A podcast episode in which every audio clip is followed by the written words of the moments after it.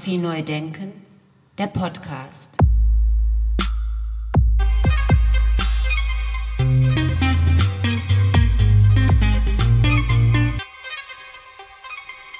Ganz herzlich willkommen zum Podcast Fotografie neu denken. Mein Name ist Andy Scholz.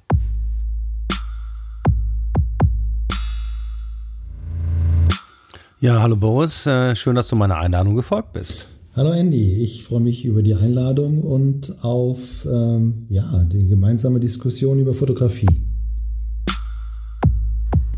Fotografie neu denken, der Podcast. Ja, sehr gerne, Boris. Ähm, erzähl mal so ein bisschen äh, über deinen Lebensweg und deine eigene Arbeit. Ich habe Kunst und Philosophie studiert und äh, habe das äh, auf Staatsexamen kombiniert und das zweite Staatsexamen abgeschlossen und seitdem produziere ich meine freien Arbeiten. Das ist 20 Jahre. Und wie viele andere bildende Künstler auch, gibt es äh, Zweitjobs, die man macht. Bei mir war das sehr schnell, ähm, ja, digitales Marketing, Internet. Ich bin da reingestolpert, ich fand das Medium geil und äh, mache immer wieder Jobs für Agenturen, wo es darum geht, Kreativität und Ideen angewandt zu benutzen. Ja, unter anderem, wie du mir im Vorgespräch erzählt hast, für Roger Ballon. Das ist ja eine ganz besonders interessante, wie ich finde, fotografische Position und Persönlichkeit. Wie bist du denn an den geraten sozusagen? Wie ist das passiert? Das sind auch viele Zufälle. Also ich bin, glaube ich, 2006 äh, auch über seine Ausstellung gestolpert in den Hamburger Deichtorhallen, weil ich da Arbeiten beim Körper Foto Award hatte und war drei Stunden in der Ausstellung, weil es mich richtig fasziniert hat acht Jahre später hatte ich die Gelegenheit, äh, in Dublin beim Workshop mitzumachen und ähm, fand es einfach wahnsinnig spannend und habe mich mit Roger gut verstanden. Die meisten fanden ihn irgendwie seltsam und keiner hat sich getraut, in der Mittagspause mit ihm zu sprechen. Und ich bin einfach hin. Und dann gab es wieder eine lange Funkstille und letztes Jahr hat er in Berlin einen Workshop unterrichtet. Und dann habe ich gesagt, dann mache ich einfach Assistent für Roger. Und da hatten wir wieder eine Verbindung und haben auch die ganze Zeit wieder zusammen abgehangen. Und er hat gemerkt, dass ich im digitalen Marketing ähm, mehr verstehe als er und hat mich eingeladen, für ihn zu arbeiten. Seitdem berate ich ihn und ähm, sein neues Buch, Ausstellung, Film, wird dann von mir mit einer Social-Media-Kampagne begleitet.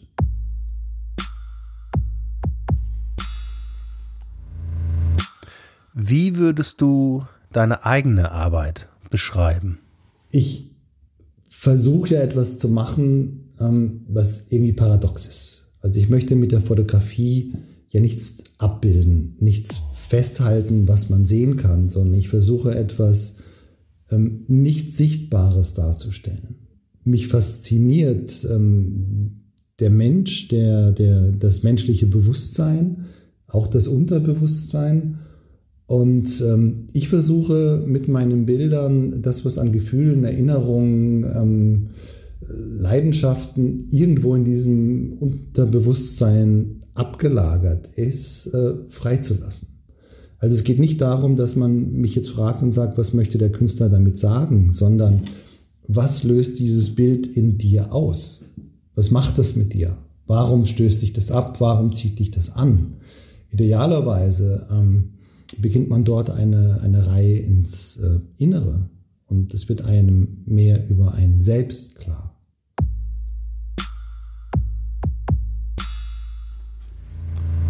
Wie gehst du vor in deiner eigenen Arbeit, technisch gesehen? Ich bin ja eine gespaltene Persönlichkeit. Also äh, was jetzt diese Technik angeht, für ähm, die Medienjobs, die Agenturjobs, die ich mache, muss ich ganz genau wissen, was ist der, der letzte Schrei und was kommt morgen und was kommt übermorgen und dann diese neuen Techniken so zu benutzen, auch fürs Marketing zu benutzen, wie man es noch nicht gemacht hat. In meiner eigenen privaten Arbeit interessiert mich das gar nicht. Also was mich interessiert, sind zeitlose Themen. Was ist der Mensch? Was soll das alles hier? Was treibt uns um? Was sind ähm, psychologische Archetypen? Warum reagieren wir so, wie wir reagieren? Und ähm, Technik ist sehr kurzlebig. Und ähm, die Laufzeit einer bestimmten Technik äh, wird immer kürzer. Deswegen interessiert es mich gar nicht da reinzugehen und äh, Medienkunst zu machen mit Schwerpunkt auf Technologie, sondern ich versuche etwas zu produzieren, was im Medium ähm, länger bleibt. Da ist die Fotografie nicht uninteressant, da ist Installation nicht uninteressant, da ist auch Bewegtbild nicht uninteressant, aber jetzt auf Medien zu gehen und zu gucken, was kann ich technologisch machen, interessiert mich aufgrund meines Themas nicht.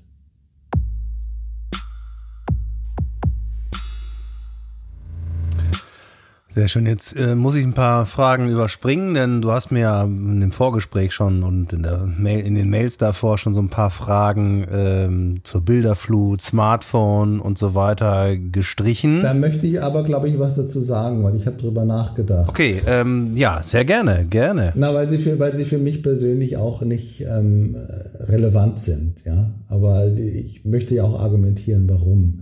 Ähm, ich denke hier die Aussage, das Smartphone hat viel verändert, ist eigentlich falsch. Die Digitalisierung hat viel verändert.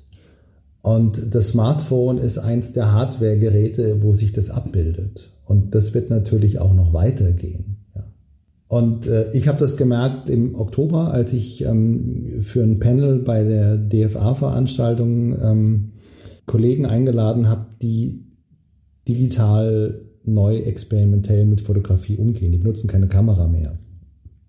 Das war unter Umständen nicht einfach für einige ältere DFA-Mitglieder, sich an, zu verstehen, was machen die da und warum machen die das. Ich finde es äh, wahnsinnig spannend, ähm, mit Fotos in 3D äh, zu übersetzen über einen Drucker oder Ingame-Fotografie zu machen, zu überlegen, was ist durch Augmented Reality Virtual Reality. Und diese Techniken kommen natürlich alle und es entwickelt sich und die Technik geht weiter und äh, irgendwann werden wir alle mit Kontaktlinsen fotografieren. Ähm, aber das spielt keine Rolle für meine Arbeit, für das, was mich interessiert. Ich, ich werde die Technik benutzen, die sinnvoll ist, die mir gerade hilft. Und wenn nicht, dann nicht. Also momentan mache ich meine ganzen Videos mit äh, 4K mit dem Smartphone.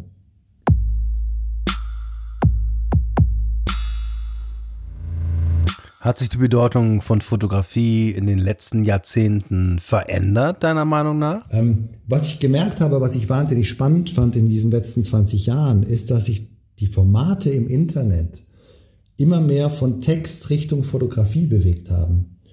Und zuerst wurden die Zeichen immer weniger. Es waren unlimitierte Blogs.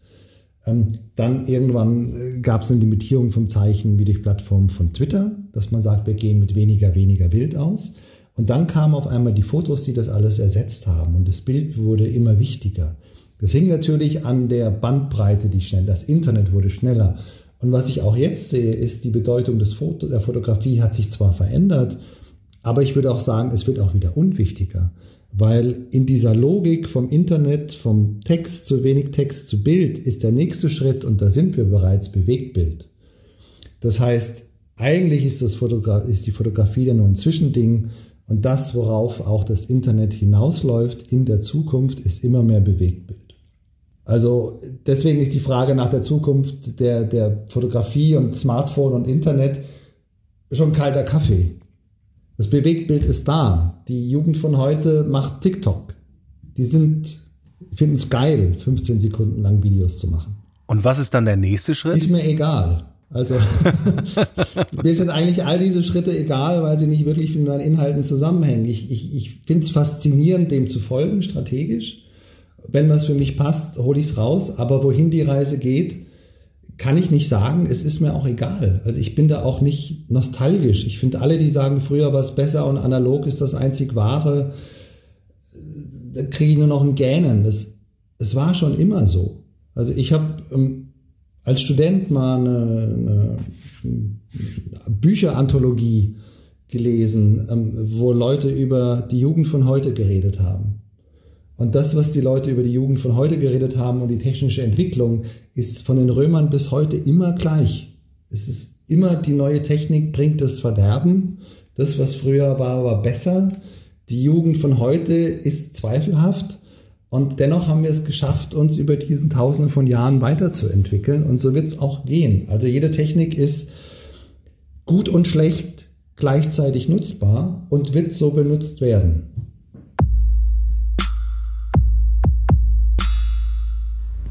Fotografie neu denken, der Podcast.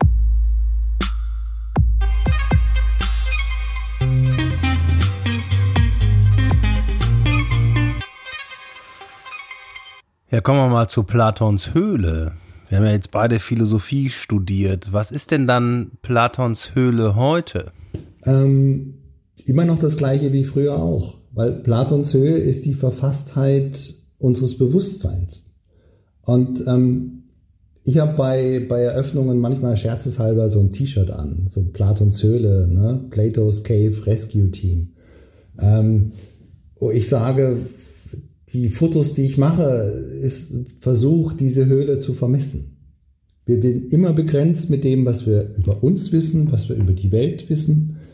Wir werden nicht irgendwie ankommen und dann gottähnlich alles überschauen können. Und dieser Zustand in Platons Höhle, das ist ja auch das Geile daran, der ist zeitlos.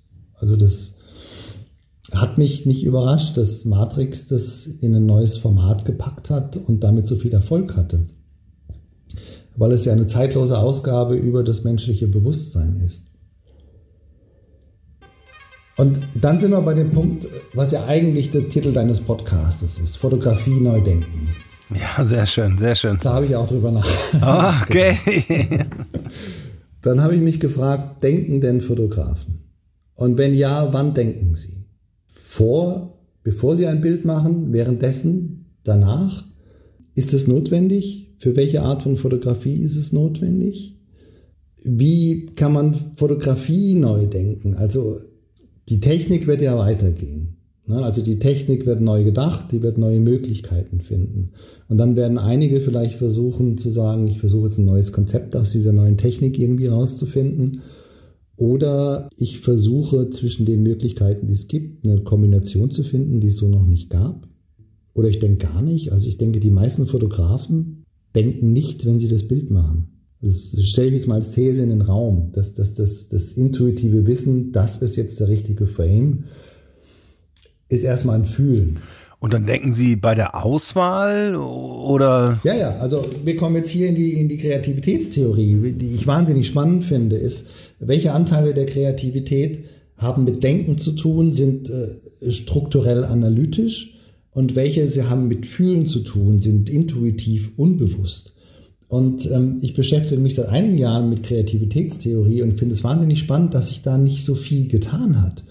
Es gibt ein paar Ansätze aus den frühen Zeiten der ähm, Psychologie von, von Wallace und von Freud, aber äh, dass das revidiert wurde, so wie Freud in anderen Bereichen revidiert wurde, das habe ich noch nicht gesehen. Also es gibt ähm, die Möglichkeit, wenn man jetzt diesen Eisberg nimmt und die Spitze ist das analytisch-rationale, darüber können wir mit Worten reden und dann gibt es unten dieses Endlose, was dann aus meinem Unterbewusstsein intuitiv kommt und mir dann eine Idee bringt. Ähm, je nach Künstlertyp fange ich von unten an oder fange ich von oben an oder ich kann beides. Wenn ich jetzt immer im Herbst zu einem Flohmarkt gehe, zu einem, zu einem Jahrmarkt nach Köln. Ich habe das jahrelang gemacht, als ich auf der Kunstmesse war. Da gibt es am Rheinufer immer diesen, diesen Kirmes. Ich habe nicht gewusst, was mich daran fasziniert und ich bin jedes Jahr dahin und habe fotografiert. Irgendwann ähm, musst du dann aber auf die andere Seite rüber und musst sagen, okay, ich nehme jetzt diese 100 Bilder, ich analysiere das mal. Was steckt da eigentlich drin? Ähm, was mache ich da? Und du musst in der Kreativität zwischen diesen beiden Arbeitsweisen hin und her switchen. Ganz egal, wo du anfängst, du musst immer wieder rüber.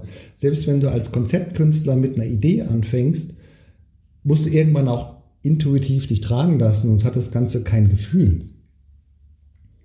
Und ähm, das wäre jetzt auch für mich die Frage, dein, äh, jetzt, das kann ich auch fragen, weil du ja Philosophie studiert hast und da geht es ja um Definition von Begriffen. Wie definierst du denn Denken?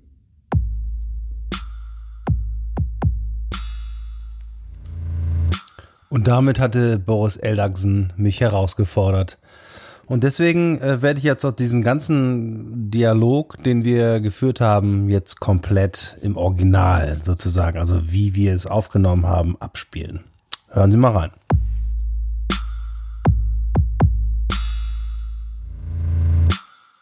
Wie definierst du denn Denken? Als Haltung. Ich würde sagen, Denken ist eine Haltung. Aber wem gegenüber? Ja, mir gegenüber und dem, was ich tue, gegenüber. Introspektiv. Ja.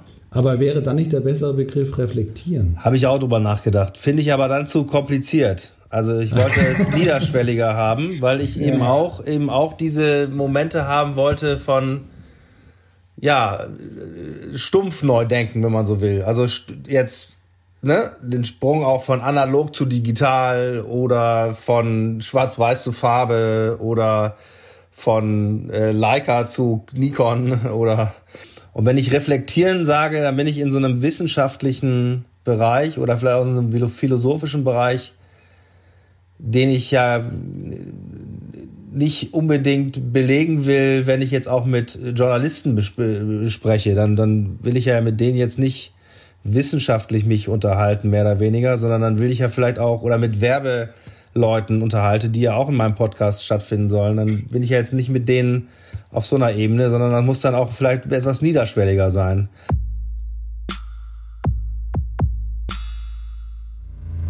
Ja, ja, es ist auch griffig. Genau, und neu reflektieren ist ein bisschen komplizierter. Ja, schwer, es klingt so schwergängiger. Ich habe da, war, war natürlich auch, auch das Neue, muss das Neue durch was anderes ersetzt werden und so weiter. Aber ich bin halt zum Beispiel ein Fan von Gabor Steingart, mhm. dem Podcast jeden Morgen irgendwie. Und der hat halt zum Beispiel so eine schöne Reihe rausgebracht, der achte Tag. Ja, Deutschland ich habe lange gehört. Ich weiß, wovon du redest. Ja, Deutschland neu denken. Und äh, so kam das auch alles irgendwie wo ich dann dachte, ich habe nie darüber nachgedacht, Podcast zu machen. Ich wäre nie auf die Idee vorher gekommen, irgendwie überhaupt da. Also das war für mich äh, ich Podcast auf gar keinen Fall. Ich irgendwas erzählen, äh, vergiss es.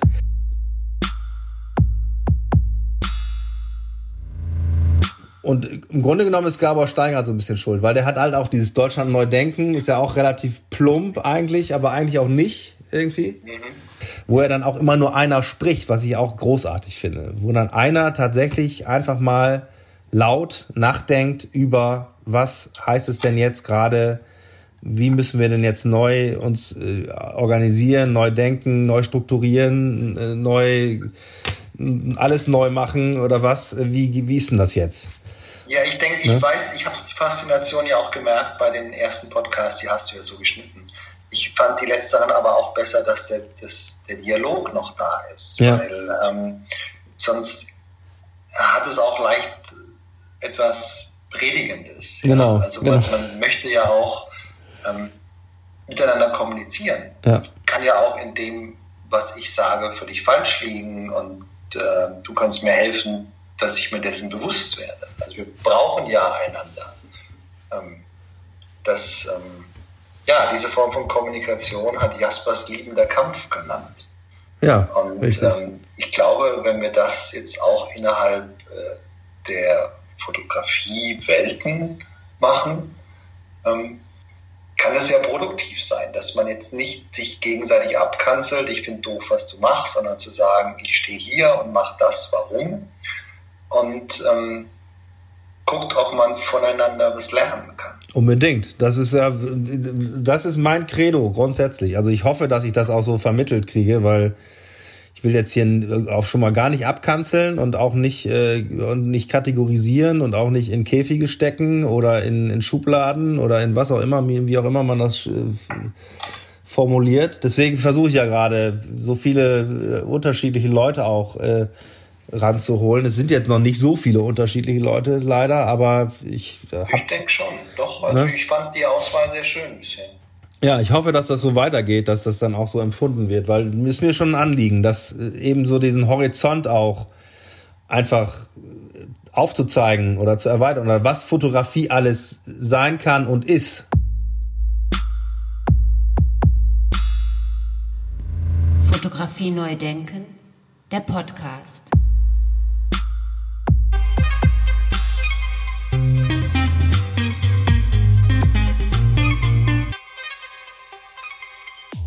Ja, danke Boris nochmal an dieser Stelle. Ich habe mal versucht, äh, dem Wunsch von Boris auch so ein bisschen nachzukommen, äh, nämlich dieses Dialogmäßige so ein bisschen mehr in den Vordergrund zu stellen. Und deswegen habe ich das einfach mal so gelassen. Ich äh, lasse das jetzt mal so stehen und möchte aber abschließend jetzt die Frage an Boris Eldagsen nochmal stellen. Wie ist das denn mit Fotografie in der Schule? Ich würde einmal sagen, ähm, die reine Besprechung des Bildnerischen. Das ist ja etwas, was schon, schon immer ähm, durch die Geschichte der Malerei sich etabliert hat, was ja auch im Kunstunterricht stattfindet. Also wenn es um Kompositionen von Bildern geht, ist es mir wurscht, ob das Bild jetzt gezeichnet, gemalt, fotografiert ist. Aber ähm, was ich als Manko sehe, und das sehe ich jetzt auch schon seit 20 Jahren, ist ja so etwas wie eine Medienkompetenz, wo sich ja schon früh angedeutet hat, dass das Internet groß ja, Suchtpotenzial hat. Ja. Dass man jetzt auch sieht, dass ähm, ganze Demokratien durch Desinformation gefährdet werden können. Die Art und Weise, damit umzugehen, da irgendwie ja, Handwerk zu lernen, ähm, das, äh, glaube ich, würde einer Gesellschaft gut tun, wenn es das gäbe. Ich bin aber sehr skeptisch ähm, über die Umsetzung.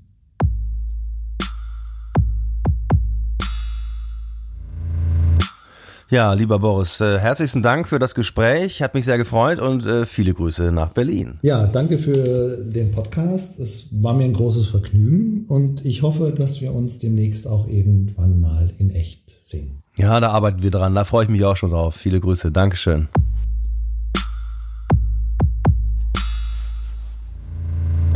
Weitere Informationen zu Boris Eldagsen finden Sie unter www eldagsen.com.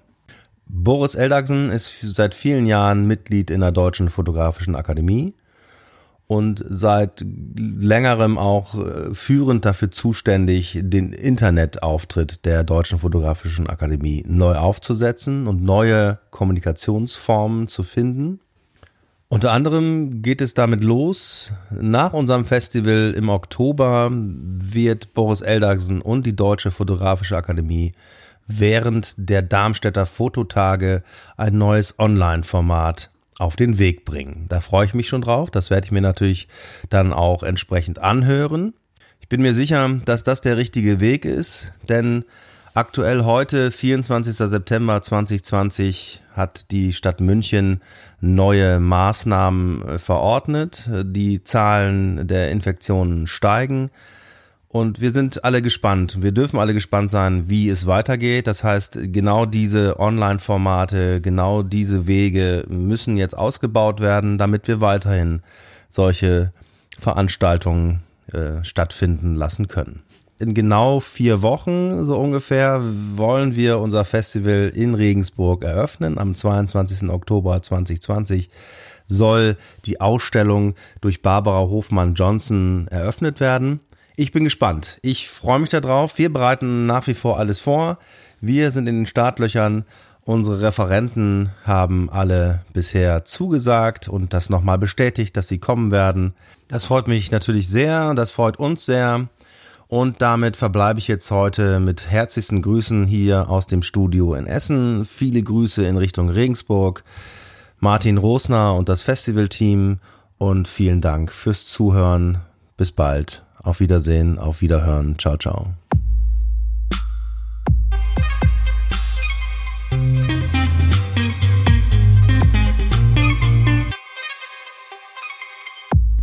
Fotografie neu denken Podcast.